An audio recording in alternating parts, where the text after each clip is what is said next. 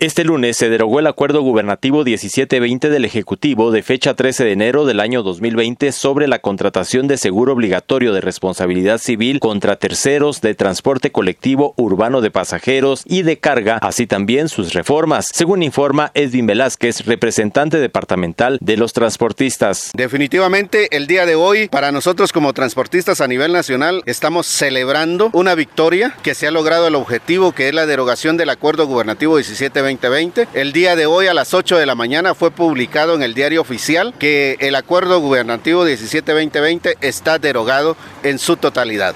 Y esto pues es una satisfacción para nosotros como transportistas, ya que eh, pues podemos decir que tenemos una carga menos eh, económica para nosotros quienes prestamos el servicio y para nuestras familias y todo el pueblo de Guatemala ya que de esta manera estamos ayudando a que la canasta básica y muchas otras, otras mercancías no sufran incremento en sus costos debido al traslado que sufren a través de los diferentes mercados que hay en nuestro país. Nosotros como transportistas a nivel nacional eh, seguimos manteniéndonos en unidad y seguiremos velando y, y, veremos que se hagan propuestas justas y que beneficien al transporte a nivel nacional y a nivel local acá en la ciudad de Quetzaltenango. ¿Será ahora alguna propuesta que tendrán ustedes para el transporte? Eh, de momento eh, no, no tenemos estas propuestas, estamos trabajando en ello y, y seguiremos trabajando como movimiento. Tenemos algunos acercamientos ya con autoridades del Congreso para poder eh, trabajar eh, propuestas y que de esta manera pues garanticemos el respeto al derecho del transportista y de la población guatemalteca. ¿A cuántos transportistas benefició